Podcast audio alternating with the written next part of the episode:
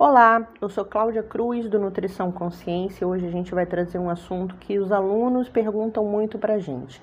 Eu, como aluno de graduação, já posso ter um perfil nas redes sociais falando sobre nutrição? Bom, a gente precisa estabelecer algumas questões antes. O nutricionista ele é uma profissão regulamentada por lei.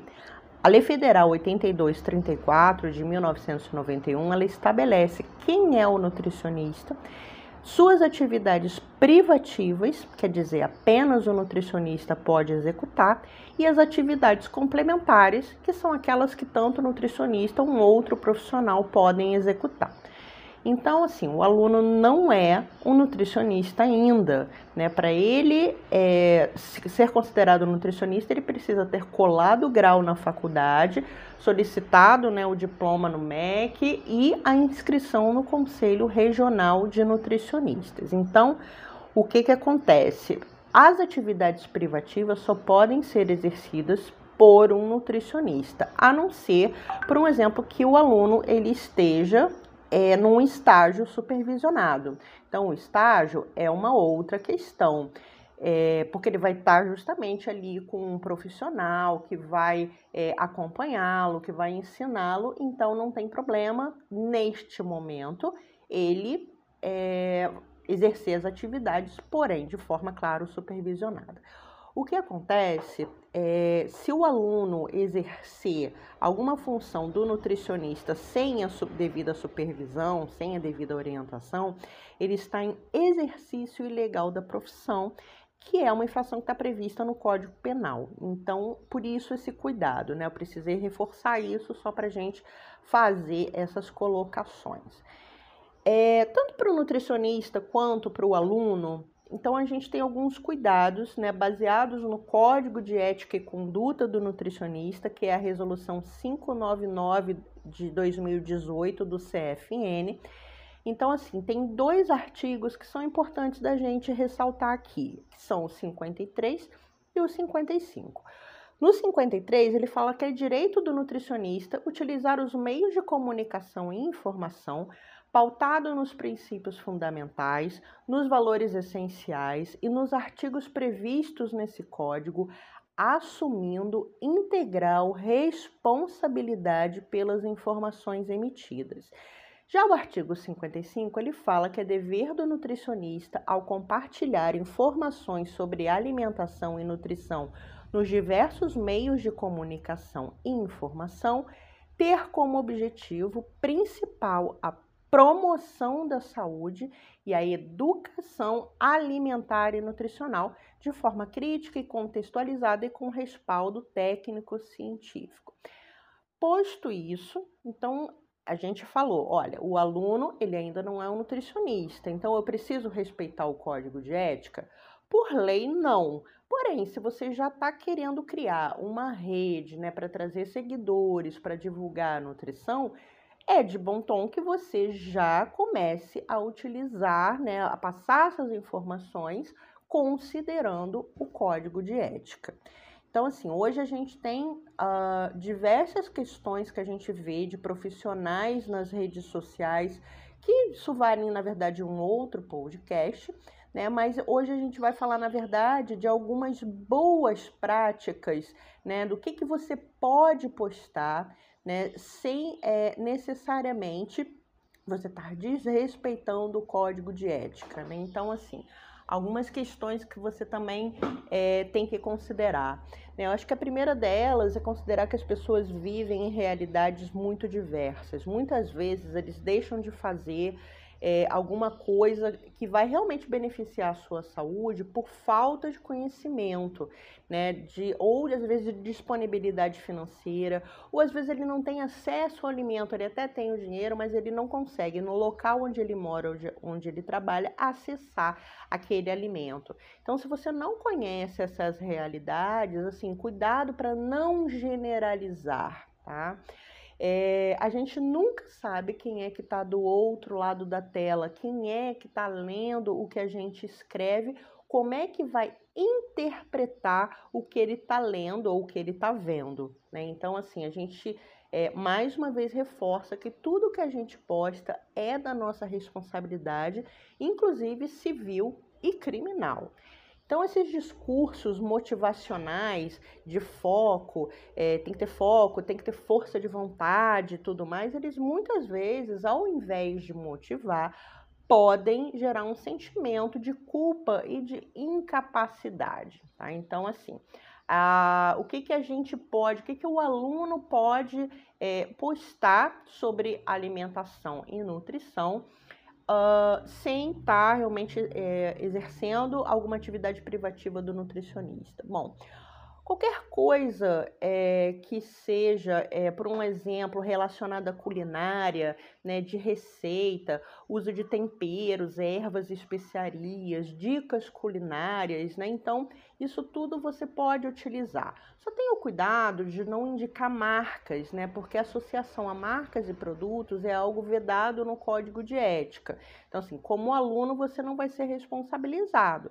Mas é, se você, é, quando é, se, é, virar um nutricionista e continuar com o seu mesmo perfil, é, as pessoas podem não saber que na época que você postou uma marca você ainda era aluno, né? Então por isso que a gente está reforçando esse cuidado. Já dá uma olhada no código de ética, baixa, dá uma lida. Os capítulos 4 e 5, eles é, são exclusivos para meios de comunicação e associação a marcas e produtos. Então, olhe com cuidado esses capítulos. Então, a questão das receitas, de dicas culinárias são super bem-vindas, né? É, conteúdos criados a partir do guia alimentar também são super bem-vindos. Os 10 passos para alimentação saudável. É, tem tanta coisa bacana ali sobre alimentação regional também, por um exemplo. Outro assunto que pode ser abordado: rotulagem alimentar. Isso é um assunto é, que precisa ser explorado porque as pessoas têm muita dúvida sobre rotulagem. Então, eles pegam o produto, eles vão olhar aquelas informações principais de que tem vitaminas, que tem minerais, que tem isso, que tem aquilo, mas as pessoas não têm muitas vezes a ideia do que, que é uma lista de ingredientes, como é que ela está construída, como é que ela interpreta uma tabela nutricional.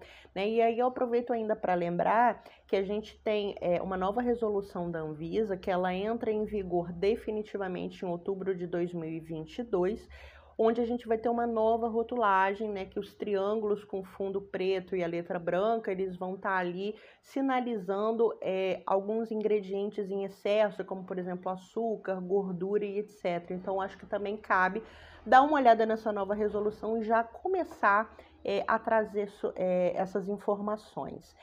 Uh, então, assim, a própria ética mesmo do nutricionista, ela não deixa de ser ali um bom referencial, né? Começa já a estabelecer que a sua profissão, a sua profissão tem limites do que você pode falar, do que você pode fazer. Então é legal você trazer esse discurso da ética já. Outro, outro exemplo, né? Diferença entre produto Diet Light, e aí mais uma vez a gente acaba falando de rotulagem também, mas isso seria um desdobramento da rotulagem. O Diet Light, a diferença entre integral e refinado, é, entre in natura e ultraprocessado, é, entre orgânico e produtos com agrotóxico, né? Então a gente pode produzir séries de, de, de postagens que, é, falando sobre esse assunto. É, outro exemplo do que pode ser falado: plantas alimentícias não convencionais, a sua utilização na cozinha. Né? Então, esse é, é um assunto relativamente recente dentro da nutrição. É, a gente tem é, muitas possibilidades culinárias, são plantas que são consideradas ervas daninhas por muitas pessoas, porém é uma coisa bacana de ser trazida. Outra questão, aproveitamento integral dos alimentos.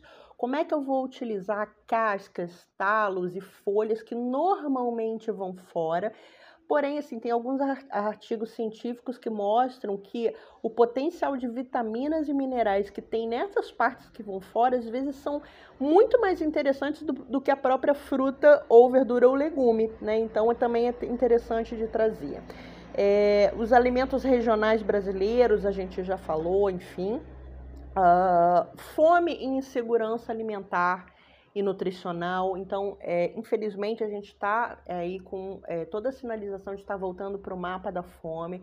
Então, essas questões são importantes de serem trazidas, né? Tem alguns conceitos, como por exemplo, pântanos e desertos alimentares, né, que é onde você tem é, oferta excessiva ou não oferta de uh, alguns alimentos, o ambiente obesogênico. Então, sempre que você for tratar de obesidade, você precisa levar em consideração que é um assunto extremamente complexo. Não é reforço, não é só o fechar a boca e fazer atividade física. Tem vários outros fatores que influenciam as pessoas no seu dia a dia. Muitas vezes elas não se dão conta disso, de como é, a mídia vai influenciar a, o raciocínio dela para chegar a comprar um alimento, vai influenciar ela enquanto comportamento do consumidor. É, a indústria dos alimentos também está sempre antenada com as modas e tudo mais, então também é uma coisa bacana de trazer. Fatores psicológicos, aspectos familiares, enfim. Então, são é, alguns exemplos de questões que influenciam na obesidade. Uh, Outra coisa importante de levar em consideração, que a gente vê muito hoje as pessoas falando, por um exemplo, sobre emagrecimento. Parece que todo mundo precisa emagrecer hoje em dia, né, gente? Então, assim, a gente sabe, enquanto nutricionista, que emagrecimento ele não é um processo nem simples e nem necessariamente rápido. Né? Então, ele requer uma reeducação alimentar, uma mudança progressiva dos hábitos dessa pessoa, tanto alimentares quanto comportamentais, quanto de atividades físicas, né? Então, é, só que infelizmente elas veem muito essas promessas de emagrecimento rápido, né? Então tudo que você fala que ah, isso aqui vai ser rápido, as pessoas querem, né? Mesmo que tenham que pagar para isso, pagar caro para isso, que fazer alguma loucura. Então a gente precisa ter muito cuidado com esse reforço de que as pessoas só precisam emagrecer. E não é isso. O nutricionista ele é um profissional de saúde não profissional de emagrecimento. Então a gente precisa realmente ter muito cuidado com essas informações é, que, que, que, muitas vezes é, reforçam nas pessoas só um sentimento de culpa, um sentimento de fracasso, de é, incapacidade, que não ajudam em nada a população. Porque assim é uma coisa que é contraditória. Se você parar para pensar, hoje você acha nas redes sociais N métodos que falam sobre emagrecimento. Compra o produto tal, faz isso, faz aquilo. Só que quando a gente olha os dados da vigilância epidemiológica, é, a vigilância é, alimentar, a gente vê que o número de casos de obesidade aumenta significativamente, ele não para, ele está numa curva ascendente. Né? Então, tem alguma questão aí nesse meio do caminho que esses métodos, né, eu acho que vai se tornando cada vez mais claro que não funciona. Então a gente precisa realmente ter esse cuidado com o nosso discurso, esse reforço de que todo mundo precisa emagrecer.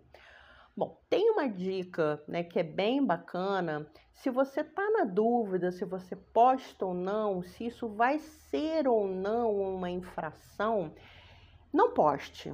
Né? Então, é, você, o aluno ele pode consultar, por um exemplo, um professor, ele pode consultar é, um outro nutricionista. Né? Então, é, essas pessoas vão conseguir, de repente, trazer para ele essa é, clareza. Né? Então, consulte o código de ética e conduta do nutricionista também. Né? Então, essas são as dicas de hoje. Então, o aluno ele pode sim utilizar as redes sociais, tomando os devidos cuidados. Né? Então, é, sempre busca alguém, se você está na dúvida no início, é, busca um professor, busca um nutricionista, busca de repente até o próprio conselho regional da sua região que é, você vai ter uma é, clareza, você vai ter ali uma, uma, uma ideia do que, que você pode do que, que você não pode postar.